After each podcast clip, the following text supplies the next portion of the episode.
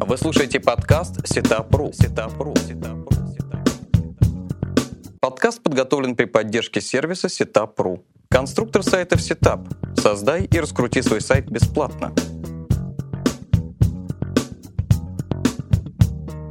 Здравствуйте, друзья! С вами подкаст Setup «Как раскрутить бизнес в интернете» и я его ведущий Алексей Пучков. Наш сегодняшний гость Сергей Меньшиков, бренд-менеджер в Одноклассниках. Привет, Сергей. Приветствую. Справка о госте.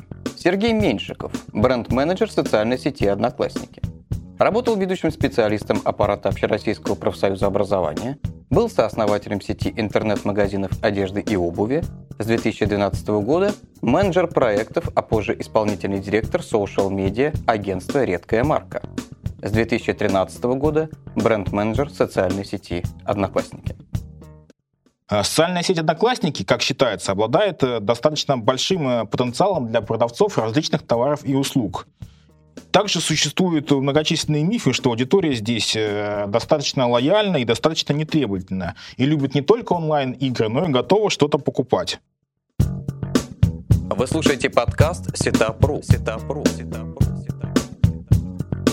аудитория. Ну, как я уже говорил выше, существует миф, что аудитория достаточно лояльна и неприхотлива. Так ли это на самом деле? Если говорить про аудиторию, то она у нас большая, 45 миллионов. Она у нас действительно немножко отличается от аудитории других социальных сетей. Она лояльна, это уж точно. А насчет неприхотливой здесь такой спорный тезис. И она очень активна. Особенность одноклассников в том, что долгое время мы были такая вещь в себе, и наша аудитория не получала какой-то интересный контент, рекламные какие-то акции, маркетинговые активности. Поэтому сейчас она очень лояльная, очень включенная, очень динамичная, потому что все, что происходит сейчас в Одноклассниках, для нее ново, и она не избалована большим количеством ну, там, активности, большим количеством контента. Поэтому, да, действительно так, аудитория наша очень такая лояльная, включенная, интересная, заинтересованная. Существует также мнение, что основной интерес аудитории одноклассников – это различные онлайн-игры, которые присутствуют в этой социальной сети. Так ли это? А, вот что считать основным интересом? Нет, конечно, это не основной интерес. Из 45 миллионов дневной аудитории ежедневно играют чуть меньше 12 миллионов человек, поэтому не сказать, что подавляющее большинство портала. А наиболее интересные тематики у нас – это все, что касается про реальную жизнь. Кулинария, здоровый образ жизни, спорт, путешествия, развлечения, хендмей. И, конечно, игры в том числе. Это один из видов а, развлечения, доступных в Одноклассниках. Но наравне с играми есть и музыка, и видео, и какой-то интересный контент. Поэтому представляем, предоставляем полный сервис развлекательных возможностей для аудитории, чтобы каждый нашел то, что ему интересно. А насколько, по вашей оценке, платежеспособна аудитория одноклассников? У меня есть фактические данные, которые нельзя называть. Ну, мы публичная компания, и какие-то цифры мы не имеем права называть. Э, распространенный миф, который на самом деле мифом не является, и этот факт, проверенный разными кейсами больших и маленьких компаний, наша аудитория отличается тем, что она достаточно платежеспособна. Мы это проверяем на себе как э, бизнес – в Одноклассниках много разных интересных схем монетизации, которые весьма успешно реализуются. И мы это делаем не только непосредственно мы, но и те рекламодатели бренда, которые на нашей площадке осуществляют свою деятельность. В разных кейсах это демонстрируют. Ну, давай теперь перейдем к практическим вещам. Вот, например, я хочу создать группу и набрать подписчиков. Если бы я был крупным брендом, я бы запустил какую-нибудь акцию каждому вступившему в группу, скидка 10% на мой товар. Но у меня не крупный бизнес, и, конечно, не могу себе позволить э, такую акцию. Не поделишься ли примером успешной и достаточно, ну, может быть, даже бесплатной кампании для набора подписчиков в сообщество для небольших брендов? Угу. Хочу обратить сразу внимание о том, что ну, как SMM не должен быть чем-то вычурным, чем-то дополнительным, чем-то изысканным, чем-то, ну, как искусственным. А, не надо предлагать подписчикам группы что-то такое, что вы не можете им предложить в реальной жизни. Вот эти вот большие, там, приведенный вами пример, скидка, предоставленная участникам сообщества, он какой-то, ну, не настоящий. А, так в обычной жизни не происходит. Надо давать подписчикам сообщества то, что вы даете им в реальной жизни. Это возможность повлиять на компанию, возможность получить дополнительный сервис, ответить на вопросы, а, какой-то интересный, полезный, развлекательный контент – возможность принять участие в каких-то интересных историях. э, если дословно, группа – это сообщество. Вот надо собрать сообщество, а социальная сеть – это только инструментарий. Если говорить про практический пример, там, вот из недавнего, мне очень нрав... понравилось сообщество туристической компании, которая занимается тем, что предоставляет поездки, туры по Карелии. У них небольшое сообщество, но очень активное. Как они его набирают? Во-первых, они всем своим клиентам, которые воспользовались и там, посетили Карелию, а, раздают листовки, где там, недвусмысленно намекают, ну, как информируют, что в их сообществе в Одноклассниках проходит конкурс на самый лучший отзыв. Они предлагают присоединиться к сообществу, описывая там буллетами попунктно. В, в этом сообществе вы там, будете получать информацию о новых э, предложениях, вы будете узнавать больше о Карелии, вы можете оставить отзыв, принять участие в розыгрыше. За лучший отзыв вы получите бесплатную поездку, разыгрывается бесплатная поездка. Понятное дело, что компания не, здесь не сильно несет затрат, потому что человек один не поедет, он поедет с кем-то, вторую путевку оплатят, это уже получается 50 на 50. Ну, короче, не такие уж это и большие затраты. Зато почти все, там 80% их клиентов конвертируются в подписчиков. Во-вторых, они в этом сообществе регулярно пишут э, о том, что активные сообщ... Э, участники сообщества могут получить какие-то скидки или дополнительные возможности при посещении Карелии. Поэтому, а тут друзья нажимают кнопочку «Класс», это все шарится в ленты друзей, приводятся друзья-знакомые. Ну и вот хороший способ набора а, аудитории. Он абсолютно бесплатный, ни, ничего особо сложного, и главное, он как бы живой. Тут понятно прямая конверсия из количества людей в сообществе в будущие повторные продажи и прямые продажи. А, ну вот, э, хорошо, допустим, мы набрали группу, действительно, а, много подписчиков. Задача же бизнеса не продать один раз, а продать постоянно. То есть повторные продажи всех интересуют. Э, не подскажешь ли, может быть, существуют некоторые особенности контента маркетинга в Одноклассниках? Что писать? Какие тексты лучше цепляют группу, чтобы люди возвращались и делали повторные покупки э, чего-либо? Угу. Давайте там отвечу тремя пунктами. Во-первых, в общем, про особенности контент-маркетинга в Одноклассниках. А он, они как бы можно разделить на тактические и стратегические. Начну с тактических. У нас просто другая социальная сеть, которая ну, исторически чуть-чуть по-другому развивалась. У нас банально другой сленг, у нас банально немного другой функционал. Поэтому нельзя брать и копировать один и тот же контент с контакт Facebook или любой другой площадки в Одноклассники. Очень часто можно встретить пример, там нравится под, жми класс, о, жми лайк. А у нас ни лайков нет, ни постов нет, ни стены нет. У нас это все по-другому называется. Лайк у нас называется класс, пост у нас называется тема, стена у нас называется лента. И вот как бы на эти особенности надо обращать внимание. Второе, технические даже моменты. У нас есть э, фотоко, там, э, опросы. Они очень виральны. Если использовать опрос в посте, то его эффективность увеличивается в 10 раз примерно. Это очень большая эффективность, поэтому мы рекомендуем опрос использовать очень часто, а некоторые там комьюнити-менеджеры по старинке считают опрос неэффективным инструментом, в общем, по рынку, и у нас, соответственно, неэффективным, хотя на самом деле это с точностью да наоборот. У нас есть, например, уникальный функционал для рынка, это фотоконкурсы, которые, э, во-первых, безумно виральны, а во-вторых, принять участие могут только подписчики, поэтому это мягкий способ конвертировать людей в подписчиков группы. А вот как бы тактические особенности. В стратегическом смысле, чем контент-маркетинг отличается в Одноклассниках? Тем, что у нас очень, как сказать, простая, прямолинейная, топорная, очень жизненная аудитория. Она любит те темы, которые вот про жизнь. Наши не любят большую политику, наши не любят какую-то там иностранную моду, наши любят вот то, что по факту, про, про человека. Самый лучший способ э, донести ценность вашего товара или услуги – цепляться за понятные человеческие ценности. Семейные ценности, ценность дружбы, общения, э, реалистичность. У нас маленькое количество друзей, и это там фейсбучный формат, подойти познакомиться с человеком, с которым ты там на конференции когда-то видел, дружишь в Фейсбуке и ни разу в жизни его не видел в реальной жизни – у нас это друзья, семья, развлечения. Поэтому и желательно вот так вот предлагать товары. Там воспользуюсь нашим товаром, сэкономим время, чтобы провести его семьей. Вот примерно такие вот логические цепочки. И третье, а, контент-маркетинг в Одноклассниках не отличается от другого контент-маркетинга, если так вот глобально смотреть.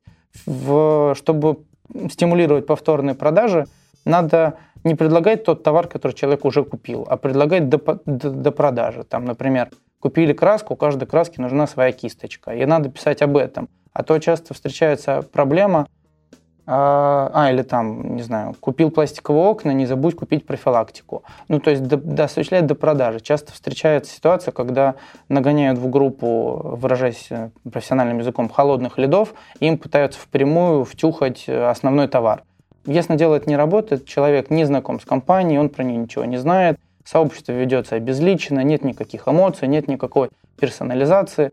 Э, сообщество даже хорошей компании иногда напоминает шараш-монтаж смотришь на нее и думаешь, ну, как бы доверие не вызывает. Поэтому вот надо быть немножко более внимательным, более человечным и понимать, что SMM это не какая-то отдельная наука, это ну, просто еще один вид нашей человеческой деятельности. Я сталкивался э, вот с чем в Одноклассниках. Э, допустим, я пишу что-то о каком-то интересном сайте, каком-то какой-то интересной вещи, не знаю, да, пусть даже товар и услуга, раз мы о бизнесе и о товарах и услугах говорим. И Одноклассники, э, когда кто-то пытается перейти по этой ссылке, выскакивает окошко, предупреждающее, что вы переходите на внешний сайт, угу. ну, типа, согласны ли вы действительно или отказываетесь. Естественно, каждое это окошко, оно ну, снижает конверсию переходов на сайт, и тяжело людям предъявить какой-то товар, э, информация о котором подробно расположена на сайте. Можно ли обойти как-то, э, попасть в список доверенных сайтов, чтобы это окошко не всплывало? Здесь, во-первых, скажу о том, что если мы говорим о какой-нибудь э, платном, любом платном виде продвижения, таргетированный, медийный, рекламный спецпроект, брендированное приложение, все что угодно. Если это какой-то коммерческий формат, то наши сотрудники проверят эту ссылку, и, конечно, переход всегда без промежуточного экрана. А промежуточный экран появляется тогда, когда это какая-то ссылка какими-то пользователями где-то там размещена. Придуман промежуточный экран, предупреждающий, был во благо пользователей, чтобы предупредить пользователей, что они покидают э, пределы соцсети, и там за пределами нее могут наткнуться на смс-лохотроны, какие-то обменники, какие-то, ну, что-то вот такое опасное. Мы предупреждаем. Но э, сейчас мы немножко изменили нашу позицию. Во-первых, у нас есть умный алгоритм, который проверяет, внешние сайты, и промежуточный экран уже не появляется на огромном количестве сайтов. Это топовые сайты России, это средства массовой информации, сайты больших крупных компаний. Э, но если говорить про малый и средний бизнес, действительно, если сайт новый не так давно появился, возможно, мы просто про него еще не успели узнать, не успели подтвердить его, а, ну как, некоторую добросовестность. Поэтому убрать промежуточный экран можно просто, обратившись в администрацию сайта Одноклассники, а, маркетинг собачка одноклассники.ру написать письмо в свободной форме, сказать, что вот так и так, такой-то сайт, просьба добавить ссылку в белый список. То есть просто написать. Давай поговорим вот о чем. А, я недавно смотрел исследование Brand Analytics, которое называется «Портрет э, активных э, авторов социальных сети, социальной сети «Одноклассники». Там приводились цифры, я не знаю, тебе, наверное, виднее, верны они или нет, но что наиболее активно комментируют в период времени с 10 до 17 часов, то есть днем, и с нуля до 3 ночи. И среднее количество комментариев на пост 12-15. Вот у меня такой вопрос. Стоит ли действительно как-то развивать свою, не знаю, группу или что-то с помощью комментариев? Э, стоит ли комментировать в наиболее активные часы или можно, допустим, писать комментарии, которые хорошо работают в менее активные часы? И в каком количестве вообще лучше писать эти комментарии? Ну, не комментарии, посты, видимо. Посты, да. Да. А, насчет этого исследования. Во-первых, просто хотел обратить внимание, что с опаской надо относиться к любым исследованиям, которые проводятся сторонними компаниями, обязательно читать все, что написано под звездочкой. Бренд Analytics хорошая компания, делает неплохие исследования, у нее просто техническая проблема в том, что они могут забирать от нас данные только части портала 100 тысяч групп, что от общей массы аудитории нашего портала это очень маленькое количество. Поэтому их данные, э, они методологически точные, они построены на неполной выборке, поэтому вызывают сомнения. Просто на будущее доверяйте тем исследованиям, которые проведены совместно с нами. Например, совсем скоро будет опубликовано исследование, которое мы начали давно еще с РИА Новости, с их аналитическим центром. Это очень глубокое исследование э, аудитории с разрезом по полу, возрасту, интересам, сегментацией, сервисом. Оно такое очень прям здоровское поэтому оно там почти целый год пишется. А если говорить про, про суть вопроса, про когда лучше публиковать, пики активности приходятся на утро, когда люди имеют возможность собраться перед работой, перед школой, вот выйти в интернет, пик э, активности в обед, пик активности вечером и уже совсем вечером, ближе там, к 12 часу ночи. Тогда люди, как правило, так, залипают в социальные сети и там много общаются.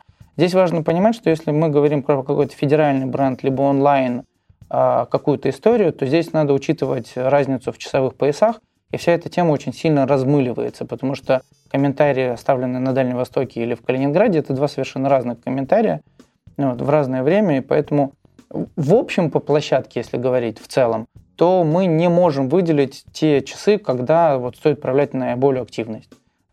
Потому что ну, действительно активность сильно размывается из-за часовых поясов, из-за того, что когда, например, а, я, например, класснул пост, он попал в вашу ленту. А если вы, например, нажали кнопочку «класс», она попала в ленту ваших друзей, и это произошло в момент, когда класс нажали второй раз, а не в тот момент, когда пост был опубликован. То есть он, получается, попадает в ленты друзей-друзей, отложено во времени. Это, опять же, растягивает коммуникацию. У нас среднее время жизни поста в Одноклассниках прям безумно дикое, и, по-моему, там общая цифра что-то около недели, а иногда могут быть пиковые активности там, до полугода. А когда лучше писать? Вот в обозначенные мною э, времена. Утром, в обед, вечером и поздно вечером. Плюс выходные. Часто так бывает, что ведением группы занимается какой-то наемный менеджер, а он работает в рабочее время, поэтому посты появляются там в 10 и максимум в 6, и только по будням. Понятное дело, что качественный SMM должен быть наоборот. Не тогда, когда менеджеру удобно, когда у него рабочее время, а тогда, когда это удобно людям. Ну, нет ли э, такого нюанса? Допустим, с утра перед работой или перед учебой у людей более серьезное какое-то настроение, они смотрят что-то более серьезное. Э, ночью около нуля они отдыхают, играются, то есть и не, не готовы воспринимать никакую информацию. Вот, э, исследовали ли вы что-нибудь подобное? То есть э, даже часы активности, на мой взгляд, могут быть разными по отклику. Мы, конечно, исследовали этот вопрос и пришли к разным выводам. Но есть моменты, в которых э, вывод однозначный. Например, потребление тяжелого контента. Видео с утра и днем смотрят плохо, вечером и в выходные видео смотрят великолепно. Поэтому, например, если задача там, опубликовать видеоролик, конечно, его лучше опубликовать вечером, чем утром. Но это вот в некоторых сегментах э, нашего исследования там есть четкие результаты, а во всех остальных очень размытые, потому что, ну что считать серьезный, э, серьезным подходом? Вот ряд с утра, например. Если человек работает, то, возможно, он и серьезный подход. А если это молодая мама, собирающая детей в школу, то у нее какой-то несерьезный подход. Здесь очень много специфики имеет э, направление бизнеса, какой бизнес, в какой нише, какую идею несет, вообще общее позиционирование бизнеса. Поэтому мой совет, как и в любой рекламе, использовать тестирование, АБ-тестирование, сплит-тестирование, ну, короче, любой вид просто тестового размещения. Попробуйте в один день написать серьезную новость с утра, в другой день что-нибудь развлекательное, веселое. И смотреть по факту конкретно вашей ситуации. Иногда из-за специфики бизнеса, региона бизнеса, целевой аудитории результаты могут быть кардинально противоположными. То есть АБ-тесты наши все, в том числе и одноклассник. Да, да. Э, ну, давай поговорим Причем, о да.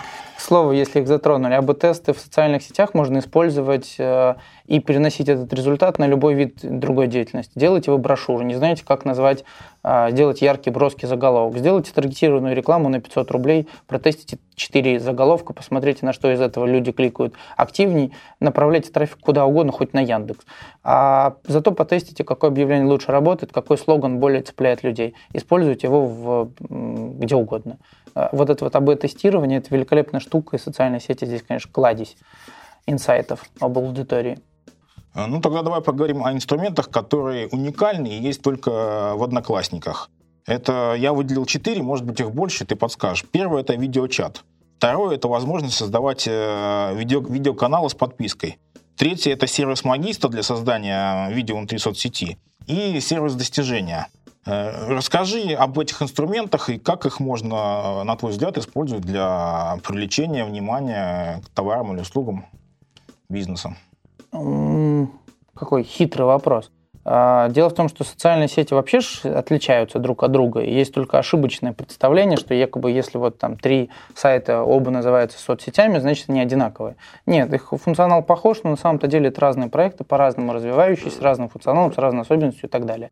Например, наш сервис достижения – это игровая механика, так называемая геймификация, когда пользователи а, взаимодействия с самим порталом, совершая какие-то действия, а, там, не знаю, загружая фотографии, делясь фото, видео, там, видео какими-то, состоя в группах, активно общаясь с друзьями, просто часто посещая сайт с десктопной версией, мобильной версией, за какие-то события они могут получать так называемые ачивки, вот это самые достижения.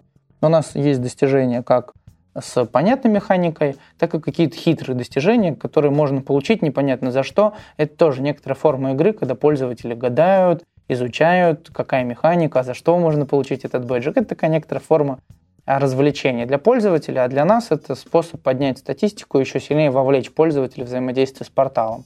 Сервис Магиста, например, это сейчас интернет развивается в сторону микровидео, и стали популярны такие форматы, как Instagram видеоверсия, Vine, Cope, ну и многие, многие другие продукты примерно развиваются вот в этом направлении. Сейчас очень хорошо развит интернет, хорошо доступно видео, но при этом большая информационная нагрузка на пользователей, они не готовы потреблять длинный контент, поэтому вот микровидео – это тот тренд, который в уже достаточно такой высокой стадии. Мы не, не отстаем от планеты, нашли интересный стартап, заинтегрировали внутрь одноклассников. Теперь пользователи одноклассников пару кликов могут сделать э, себе видео из видео или фоточек, получить короткий, короткий такой красивый презентационный ролик.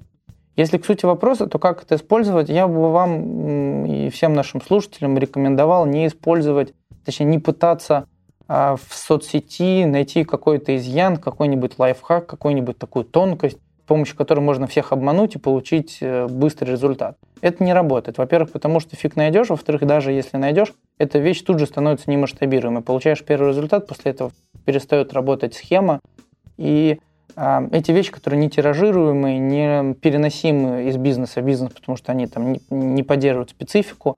Те же самые видеочаты, например, я видел э, такой интересный кейс, когда с помощью видеочата проводилась э, как некоторый интерактивный созвон с пользователями, они, им задавались вопросы в прямом эфире, они на них отвечали, проходили ну, такой вот некоторый аналог телевизионного шоу, э, реализованный внутри социальных сетей. Если там ответ, и был вручен какой-то большой приз, по-моему, это была плазма, телевизор. Но это, опять же, некоторая форма активности, и не сказать, чтобы это про прямые продажи, про лидогенерацию, не про это. Единственный из инструментов, который уникальный у нас, который вот правда про малый бизнес, это фотоконкурсы в группах. Прекрасный инструмент, э, во-первых, он сильно виральный, во-вторых, приводя участников фотоконкурса, повышается их общая замотивированность, они идут не просто в какую-то группу, а они идут за каким-то интересным призом, за какой-то клевой активностью. В-третьих, это мягкая форма конверсии из посетителя группы в подписчика, потому что принять участие в фотоконкурсе могут только подписчик. И, а, соответственно, а как это использовать для продаж? Двухходовочка. Вначале их привели в группу, потом в группе их разогрели, потом каким-то спецпредложением конвертировали на сайт, потом e-mail рассылкой догнали до продажу. Ну и вот таким образом социальные сети органически встраиваются в общий пул активности, которые э, ведет компания внутри, ведет компания по монетизации, и вот соцсети будут одним из элементов. Да, от себя могу добавить, что мне действительно показалось, что фотоконкурс один из наиболее успешных и распространенных инструментов в Одноклассниках, потому что очень много фотографий, замеченных мной, э, являются конкурсными. Да. Наверное, значит, это работает. Поэтому рекомендую нашим слушателям фотоконкурсы.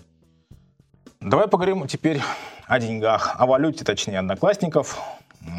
Я не знаю, как правильно называть. Оки, окей. Оки. Оки, да. Эм, ну, во-первых, она не конвертируемая, ее нельзя выводить. Э, и если интерес, вот я помню, Тиньков проводил кампанию, когда начислялось сколько-то оков за, ну, внутренний валют одноклассников за э, получение, по-моему, кредитной карты. Ну и другие бренды пытаются как-то привязываться к окам, но вообще есть ли успешные примеры вот, работы с оками и кому они нужны, если их нельзя вывести, можно только потратить на сервисы внутри одноклассников? Кому они нужны? Они нужны 45 миллионам аудитории, которые пользуются одноклассниками. Это же наша внутренняя валюта, за которую можно купить виртуальные подарочки, можно купить какие-то дополнительные функции на сайте, можно э, совершить мини-транзакции в играх. Это вот наша валюта, которая обеспечивает взаимодействие пользователей с платными инструментами сайта. Она очень любима, лояльна. И как это можно использовать? Да по-разному. Есть крупные бренды, которые интегрируются с нами и используют э, ОКИ как какой-то элемент механики. А упомянуто выше Тиньков, он не только выдавал бонус в виде ОКов э, за генерацию кредитной карты, но у нас есть с ними совместный продукт, кредитной карты с двумя логотипами, Тиньков и Одноклассники, пользуясь которой пользователям производится кэшбэк, а, но не в виде денег на карточку начисленных, а в виде ОКов, которые начисляются внутрь одноклассников к учетной записи. у нас есть интеграция с несколькими крупными брендами, которые позволяют э, там, конвертировать э, баллы в их CRM-системе, в, в, как называется, партнерской пользовательской системе, конвертировать к нам в ОКИ. Например, там связной недавно показывал цифры о том, что ОКИ пользователями связного очень любят и достаточно массово конвертируют плюсы связного в ОКИ у нас в Одноклассниках. Но вот решения, которые я сейчас говорю, они, наверное, более такие массовые и для каких-то крупных компаний, просто потому что они требуют больших организационных э, и временных затрат на том, чтобы договориться об интеграции, сделать это все это, ну, как сложно тиражируемый инструмент. Как валюту использовать в, э, для малого и среднего бизнеса в более тиражном формате? Это один из самых распространенных видов призов, которые пользователи хотели бы получить за какую-то активность внутри социальной сети там, не знаю, подарить 100 ок пользователю за там, раз в месяц самому активному пользователю, по себестоимости это всего лишь 100 рублей, а наш пользователь будет безумно счастлив, в восторге, потому что для него ценность оков больше, чем ценность обычного рубля. Это тоже такой забавный, забавная особенность. Наверняка предприниматели все знают. Чем пообещать пользователю, там, не знаю, клиенту за повторную покупку или за рекомендацию 1000 рублей, лучше пообещать, там, не знаю, э, электрический чайник ценность чайника больше, чем ценность 1000 рублей, хотя на самом деле себестоимость меньше. Такая вот особенность психологии. Вы слушаете подкаст Сетапру. Сетапру. Сетапру. Теперь давай поговорим о таргетированной рекламе. Э, я интернет-магазин. Есть ли какой-нибудь порог входа в эту в, э, минимальный рекламный бюджет, чтобы войти в таргетированную рекламу в Одноклассниках? А, да, он есть. Я точно сумму не помню. Помню, что-то в районе 4000 рублей, что ли, для пополнения первого раза. Угу. Также поподробнее расскажи. То есть э, вы предлагаете рекламу внутри игр, внутри приложений, внутри, не знаю, ленты, может быть, рядом с лентой. Эм, есть ли какие-нибудь особенности размещения рекламы там и там и там? Угу. Начну с того, что в Одноклассниках большой пул рекламных инструментов – Э, это от, там, не знаю, до спецпроектов, которые стоят миллион рублей и охватывают такие же миллионные охваты людей, до таргетированной рекламы, которая самый простой, самый понятный, самый массовый инструмент у нас в Одноклассниках, поэтому с него стоит начать э, подход к рекламному инструменту в Одноклассниках, просто понять, что из него можно вырасти во что-то другое. Таргетированная реклама – это небольшие рекламные объявления, которые там состоят из, так называемый тизер, состоят из небольшой картинки и небольшого сопроводительного текста – Чаще всего наиболее распространенное место размещения таргетированной рекламы в Одноклассниках – это слева рядом с лентой под меню. Иногда блок таргетов становится вправо, плюс есть особые э, формы размещения таргетированной рекламы внутри приложений, внутри э, других разделов сайта. Вот эти вот специальные места размещения, они больше придуманы как отраслевые решения. То есть, например, если вы владелец какой-то игры внутри Одноклассников, то он имеет смысл рекламироваться внутри других игр э, этой же категории. Понятное дело. Поэтому вот эти вот специальные форматы, они более отраслевые, более нишевые для особых рекламодателей. И если у нас есть такие слушатели, то, скорее всего, они про эти специальные формы таргетированной рекламы и так прекрасно знают. Потому что мы вот эти инструменты рекламируем и активно продвигаем на вот под, под нишевых рынках. А стандартным является вот обычное размещение под меню слева. Что про таргетированную рекламу надо сказать? Тем, что, во-первых, она аукционная, поэтому здесь очень много конкретики зависит от конкретной рекламной кампании, от конкретного рекламодателя. То есть, например, вы можете использовать какой-нибудь очень интересный инсайт, сделать красивый креатив, тот, который будет привлекать внимание, будет втягивать пользователей во взаимодействие, для вас стоимость клика будет дешевле, потому что у вас CTR выше. Если, например, наоборот, задача получить много трафика массово и быстро, делаете ставку повыше и тупо выкупаете трафик, пусть дороже, зато массово. Ну, вот разные форматы подхода у нас возможны. Про таргетированную рекламу надо сказать, что она не совсем реклама, потому что там, согласно закону, реклама – это некоторый способ э, донесения э, информации до широкого неопределенного круга лиц. А, в таргетированной рекламе все так, только единственное, что этот э, круг с каждым разом становится все не шире, а уже и уже, потому что параметры таргетирования позволяют вам настроиться не только на пол, возраст и географию, но использовать любые другие параметры таргетинга. У нас их прям много, сейчас приведу пару примеров, которые позволяют выйти на конкретно вашу целевую аудиторию. Например, можно использовать таргетинг по времени. размещать свою рекламную кампанию не круглые сутки, а в какие-то заданные часы. Как мы уже говорили, возможно, ваша аудитория активна, например, с утра перед работой. Возможно, ваша аудитория активна во время перерыва.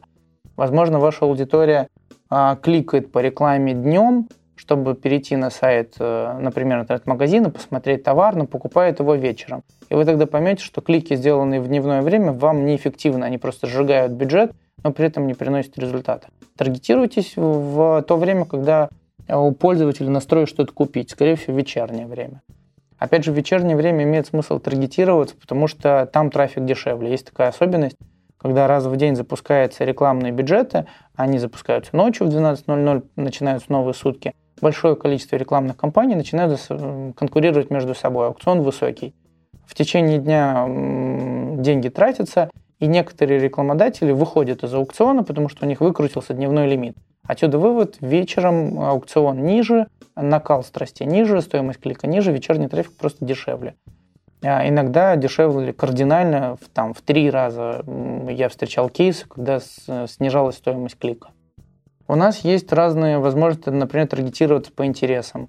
Мы выделили на данный момент, если не ошибаюсь, 227 интересов аудитории, и эти интересы не просто указаны на страничке пользователя, как на некоторых других площадках, которые, может быть, устарели, может быть, не актуальны, может быть, человек просто не указал. Наши интересы, они сиюминутно, мы их определяем вот с привязки к некоторому времени, по-моему, две недели. Например, человек зашел на какой-то автомобильный сайт, посещал странички какого-то конкретного автомобильного бренда, и мы понимаем, что вот этот бренд его в интересах, мы его заносим. Мы имеем возможность таргетироваться узенько на какую-то заинтересованную аудиторию. Например, у нас есть потрясающий поисковый э, таргетинг, э, точнее, таргетинг по поисковой истории. У Mail.ru, во-первых, есть свой поисковик. Э, оттуда мы получаем данные по тому, что пользователь искал. Мы данные можем получать через куки из Яндекса, из Гугла, в том случае, если э, пользователь не залогинен в этих системах, если передача данных не шла по протоколу HTTPS. Мы можем получать данные из браузера, все возможные вот эти вот панельки, бары, настройки. Мы получаем данные из поиска внутри одноклассников, из внутреннего поиска. Но самое главное, мы получаем данные от внутренних поисков, установленных на внешних тематических сайтах, через счетчик Top.mail.ru, там, где он установлен. Таким образом, например, зашел пользователь на какой-нибудь автомобильный сайт, там набрал название марки, которая его интересует. Полазил, полазил, браузер закрыл, открыл любимые одноклассники, и там зашел посмотреть фотографии родных и близких. И в этот момент мы его можем догнать по поисковой истории, потому что мы знаем, что он искал. Даже несмотря на то, что это никак напрямую с одноклассниками не связано. Таким образом, выбирая более узкую аудиторию, вы, во-первых, выходите на ваших потенциальных клиентов, что повышает вероятность того, что они кликают. Это повышает CTR однозначно, это снижает издержки, стоимость клика. Прекрасный инструмент. Ну, насколько я понял, если у меня интернет-магазин детской одежды, то я могу легко выбрать аудиторию молодых мам. Да, конечно. А давай такой, может быть, курьезный случай. Э, если меня интересуют блондинки со вторым размером груди, это реально такую сегментацию провести? Да, вполне. То есть даже такие данные у вас нет, есть? Нет, таких данных нет, конечно. Есть э, косвенное таргетирование. Вот, приведу вам один пример. Мы шутили, веселились по этому поводу, мы смогли через таргетированную рекламу продать в B2B-сегменте вагоны. Мы сделали следующим образом. Взяли э, объявление, на нем нарисовали вагоны, подписали «Купить вагоны».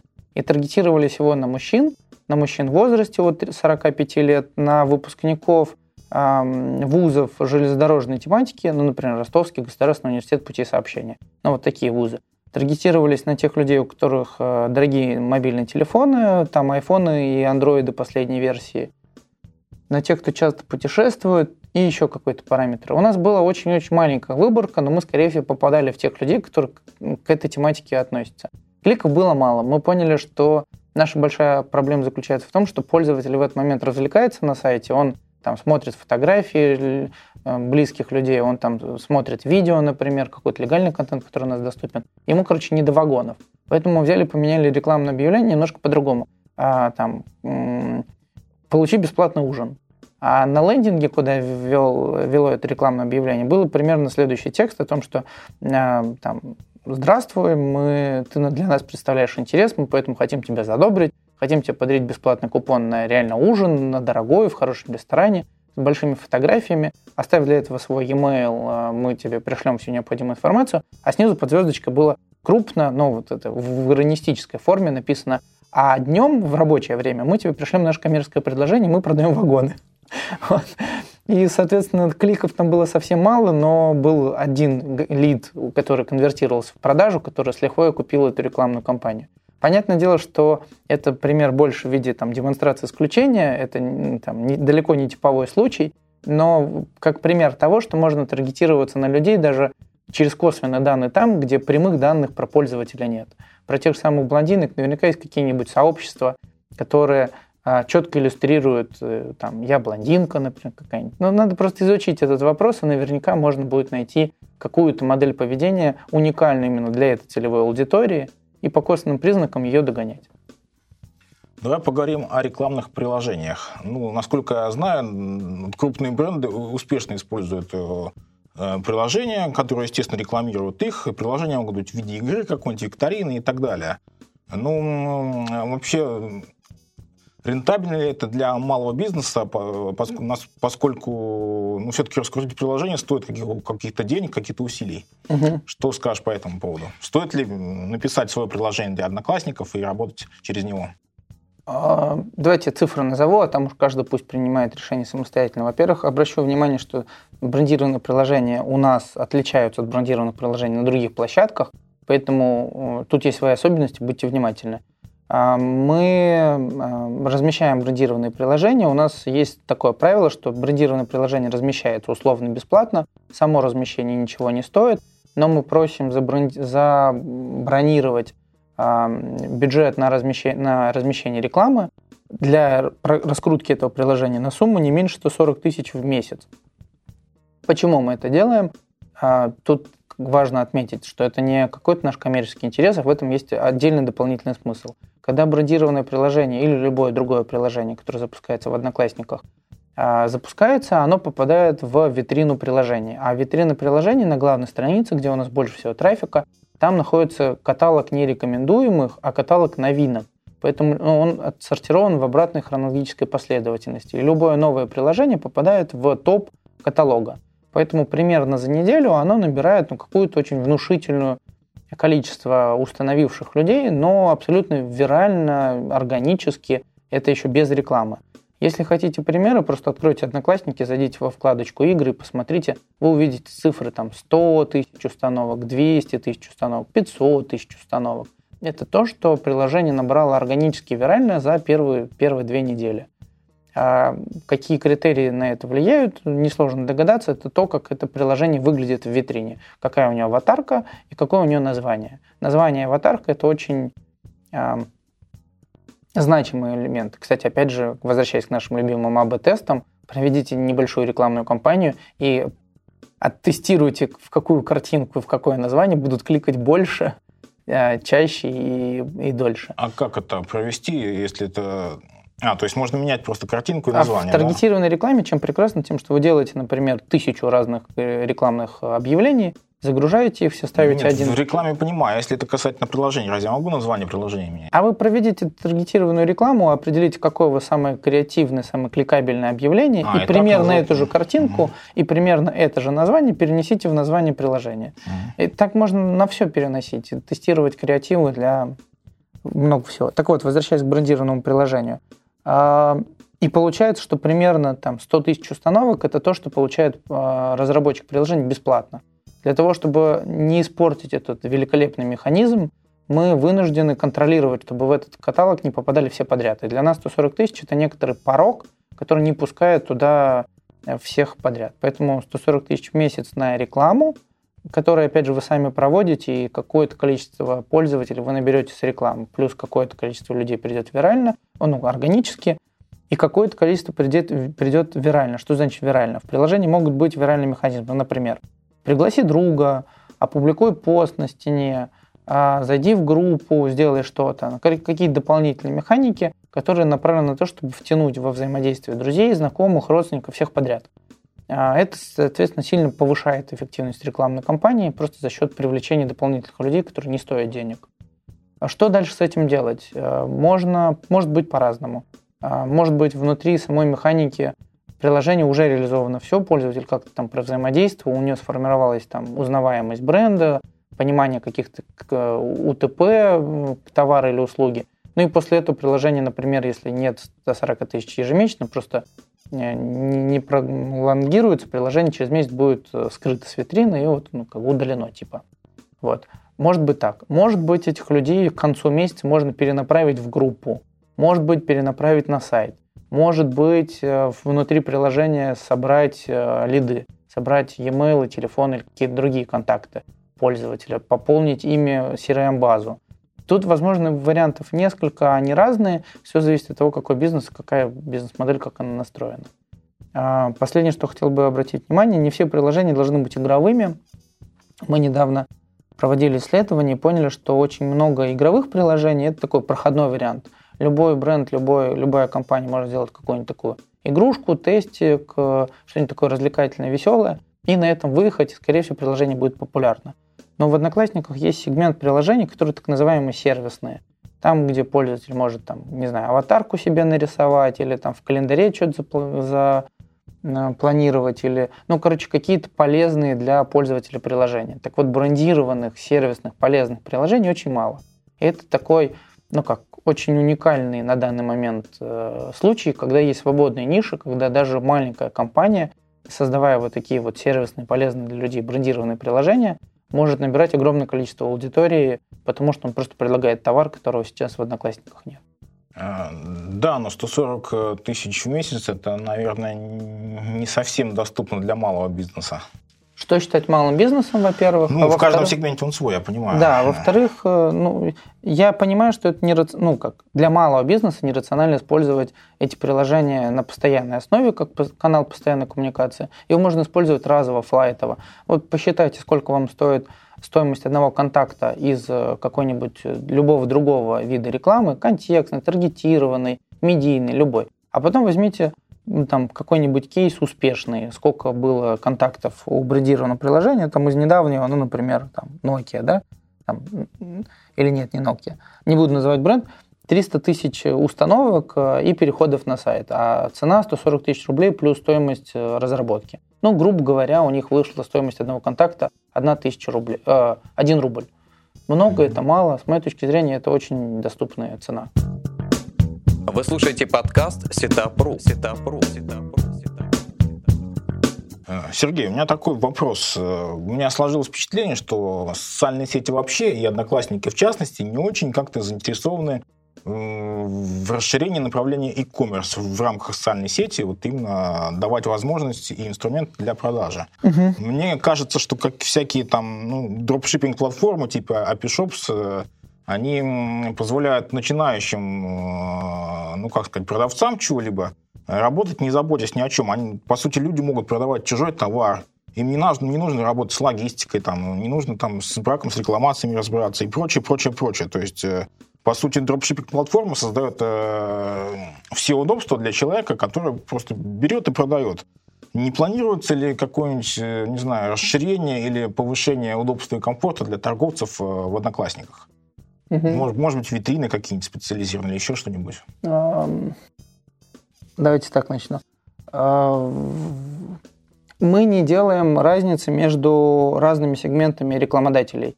Для нас задача развивать инструмент вообще, сообща а, для, все, для всего рынка, а то, как и кем он будет применяться, это уже особенность того или иного сегмента. Поэтому мы развиваем наши рекламные инструменты, ну, как, как рекламные инструменты. Исходим из методологии, а не из какой-то конкретной конкретики.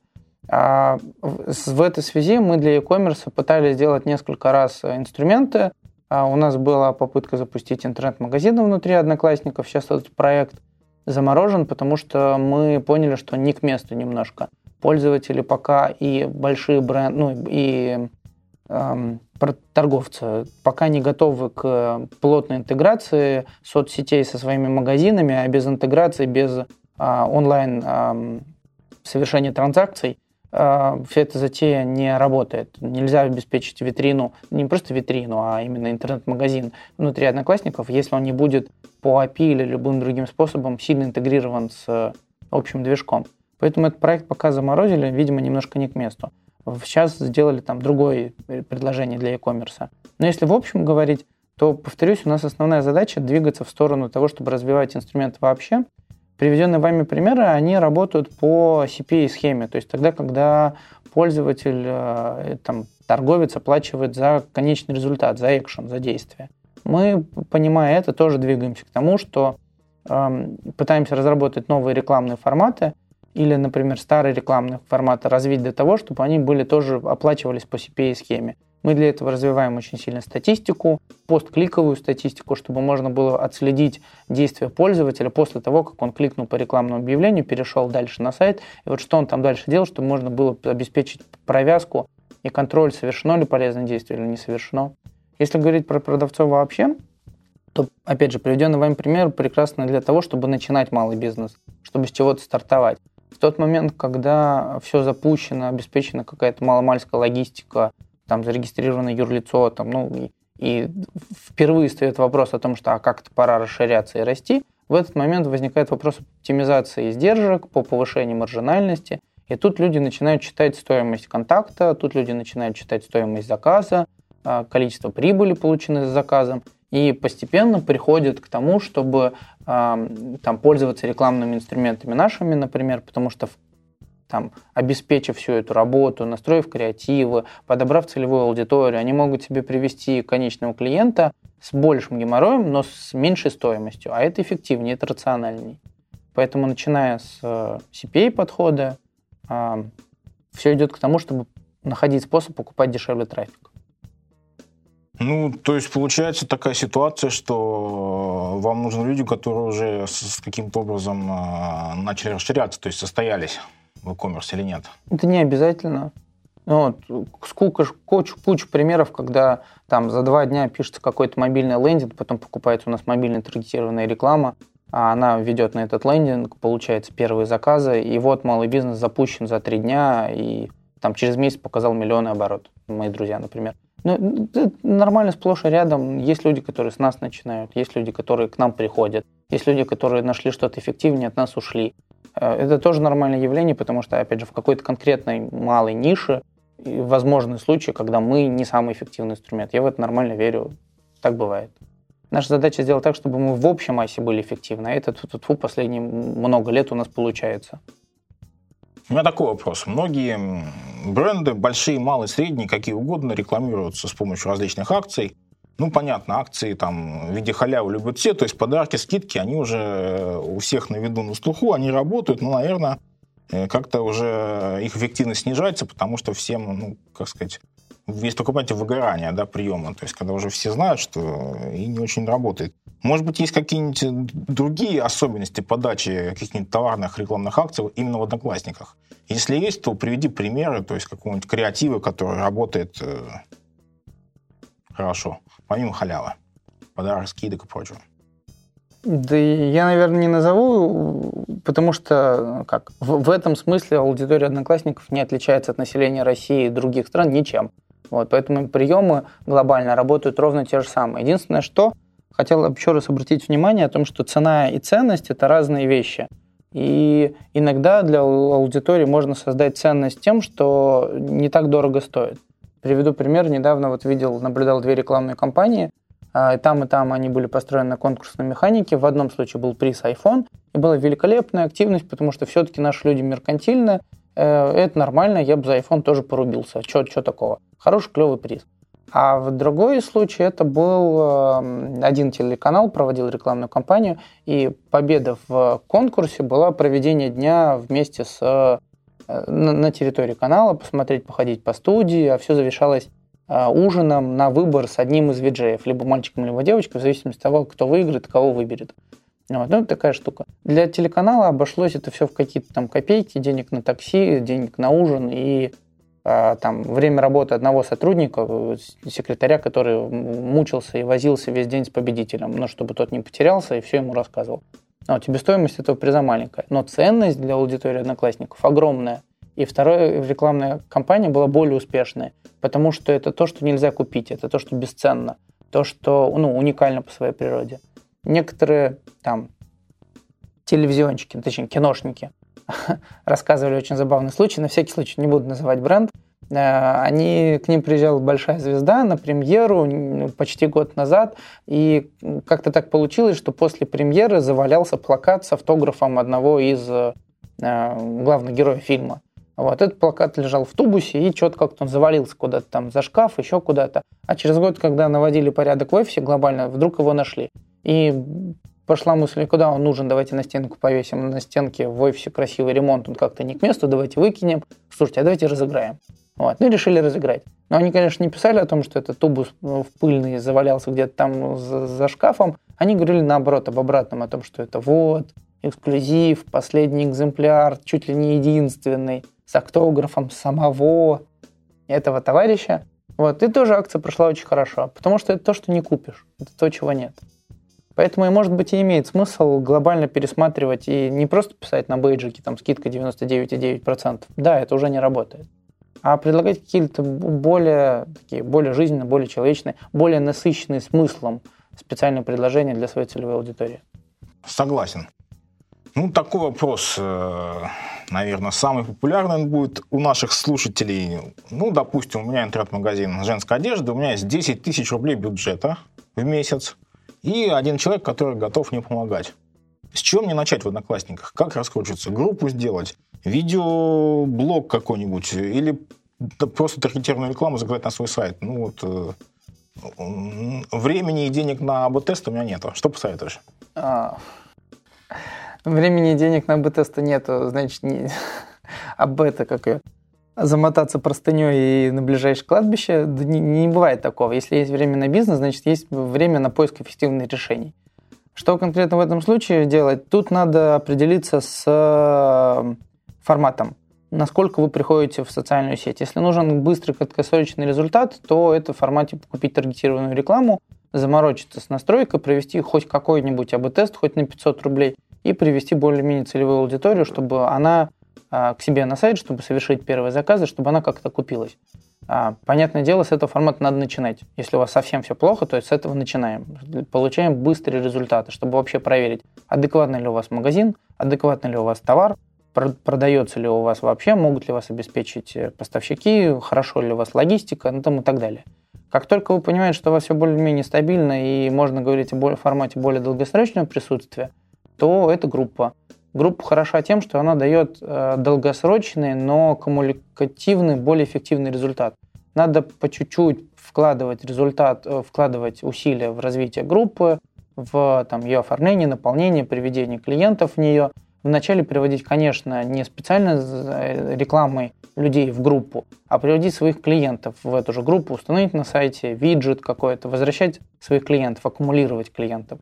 Они там будут оставлять позитивные отзывы, конечно, позитивные, да, мы же говорим о хорошем э, магазине, который качественно продает товар. Вот, там будут задавать какие-то дополнительные вопросы, буду генерировать повторные продажи, реагируя на какие-то специальные предложения. Если прям уж совсем хорошо и группа развита, и таргет хорошо работает, то тогда можно замахиваться на какие-то интересные, нестандартные решения и более сложные, те же самые там видеоролики, вот какие-то другие формы, какие сложные, требующие дополнительных инвестиций. Потому что снять видеоролик, ну, это не 10 тысяч рублей. Формат записать на iPhone и выложить это в Одноклассники, наверное, не зайдет. И не только в Одноклассники, в любой другой социальной сети, на YouTube не зайдет. Вот. А аренда студии, мы знаем, знаем сколько это стоит. Поэтому, еще раз повторюсь, начинаем постепенно и последовательно. Первый формат – получить результат быстро здесь сейчас – это таргетированная реклама. Более долгосрочный формат – это диверсифицировать, попробовать другие виды рекламы, не только таргет, а завести группу. А после того, как будет какой-то стабильный социальный капитал, пробовать возможно, нестандарты. Приложения, видюшки, какие-нибудь спецакции, копромы с другими брендами. Все, все то, что а, если вдруг эксперимент провалится, вы критично не закроетесь. Это можно делать только тогда, когда у вас уже есть какая-то база, вы уже как-то стоите на ногах. И такой пример. Нету времени у меня совершенно заниматься или, или ресурсов людских заниматься самостоятельным маркетингом в Одноклассниках. Я хочу обратиться к какому-нибудь агентству. Во-первых, есть ли такие агентства, которые специализированно работают именно на Одноклассниках? И как вообще выбрать э, лучше, не знаю, хорошее, какие KPI, может быть, ставить перед агентством? Как угу. понять, что оно сделало то, что мне нужно? Угу. Когда возникает необходимость делегировать какую-то работу, тут важно понимать, кому ее делегировать. Если вы совсем маленькая компания и вы делаете какую-то работу, то а, и ресурс совсем мало. Ну, то есть тогда вы ее делаете сами. У меня есть хороший пример. Ребята занимаются чайной, у них своя чайная в Москве, очень успешная. И там весь SMM и все социальные сети и все продвижение в интернете заключается в том, что владелец компании ведет в страничке в социальных сетях от своего собственного имени, и он просто публикует о своем товаре. Но у него настолько хороший, качественный товар, что это прям с лихвой покрывает для него вот весь SMM Digital и вся стратегия вот в этом заключается и приносит великолепные результаты. Если бы он стал развиваться и был немножко побольше, то он бы нанял себе там сотрудника внутри. В тот момент, когда сотрудник внутри не справляется и возникает необходимость еще большего увеличения, то здесь э, такой переходный период, когда для найма агентства еще недостаточно ресурсов, агентство все-таки имеет некоторый порог входа, потому что на вас будет работать ну, минимум от пяти специалистов и выше. Их работу надо как-то покрывать. Даже если учесть, что эти специалисты будут не заняты только на вас, они будут там параллельно совмещать 2, 3, 4 проекта, то все равно там какой-то порог входа есть. И он, как правило, измеряется не в десятках тысяч рублей, а немножко побольше. Поэтому что делать в том случае, если вы уже внутри не можете делать, не хватает, например, навыка профессионализма, а до агентства еще не доросли? Есть промежуточный вариант, либо фрилансеры, э, либо обратиться за помощью в заказать консалтинг. Это могут делать либо агентства, либо какие-то отдельные специалисты на рынке, свободные, просто те люди, которые хорошо себя зарекомендовали, которые придут один раз, расскажут, покажут и, может быть, даже проведут эту работу на протяжении какого-то тестового периода, там, например, месяц, настроят там таргет, директ, группу заведут, там еще что-то сделают, замиксуют, поделятся своей экспертизой, а потом менее квалифицированный работник, который in-house, будет эту активность тянуть дальше такой хороший промежуточный вариант, тогда, когда до агентства еще не доросли, а себе работу внутри непонятно, как организовать. Третий шаг более большой, это когда, да, действительно получ... достаточно ресурсов для того, чтобы делегировать эту работу агентству. Как подбирать подрядчиков? Да, достаточно просто. Никто не отменял э, тендеры, брифинги, когда приглашаются несколько специалистов, собеседуются с каждым по очереди, брифуются, говорят, что вот такие вот задачи, такие-то цели – обязательно за специалиста надо вытащить всю экспертизу. Но в тот момент, когда вы с ним разговариваете, спрашиваете, а что вы будете делать, а как вы будете делать, а будете группу раз... про... накручивать, а как вы будете, ботов приведете или еще как-то приведете, а придут какие-то живые люди, тысячи человек непонятно откуда, откуда придут. Вот все эти вот эти неудобные вопросы надо задавать. Здесь руководствуется просто здравым смыслом. Пообщались с одним, пообщались со вторым, пообщались с третьим. Когда вы дойдете до четвертого, вы будете уже прекрасно разбираться, как что работает, как что устроено, и сможете апеллировать э, какими-то моментами. Просто начнете видеть несостыковки. А, соответственно, точно так же э, запрашиваем эту смету. Ага, а вот почему там 100 тысяч миллионов рублей? Из чего они складываются? А сколько будет стоить э, написание контента? А сколько будет рекламный бюджет? А какой ваш процент? А получаете ли вы какие-то проценты скидки от площадки? А куда еще идут деньги? А почему именно столько? А почему сюда, а не сюда, а почему объясните необходимость использования именно этого инструмента. Таким образом формируется понимание, какой игрок адекватный, достойный, и я не советую выбирать самого дешевого. Как правило, это все-таки тот путь, по которому идет, ну, сейчас рынок неправильно. Демпинг – это всегда плохо. Это хорошо только в тактике на там, какой-то очень маленький промежуток времени, неделю. Потом и рынок падает, и агентства теряют квалификацию, потому что не могут содержать штат, и клиенты страдают, потому что получают некачественные результаты. Скорее всего, посерединке э, истина лежит где-то чуть выше среднего. Э, мне так кажется. Если агентство, которое работает специализированно с одноклассниками, нет, таких агентств нет, и слава богу, потому что мы всего лишь одна из площадок. Да, мы одна из самых больших в России и, наверное, наиболее потенциальная, но мы не встаем в сторонке особняком, мы точно так же часть рекламного маркетингового рынка, Поэтому с нами работают те же агентства, которые работают с другими подобными площадками. Спасибо, Сергей, за, на мой взгляд, очень интересную и содержательную беседу. Это был подкаст «Setup. Как раскрутить бизнес в интернете». Я его ведущий Алексей Пучков. С нами сегодня был Сергей Меньшиков, э, бренд-менеджер социальной сети «Одноклассники». До свидания. Вы только что прослушали подкаст «Setup.ру». Setup.ру. Setup.ру. Setup.ру.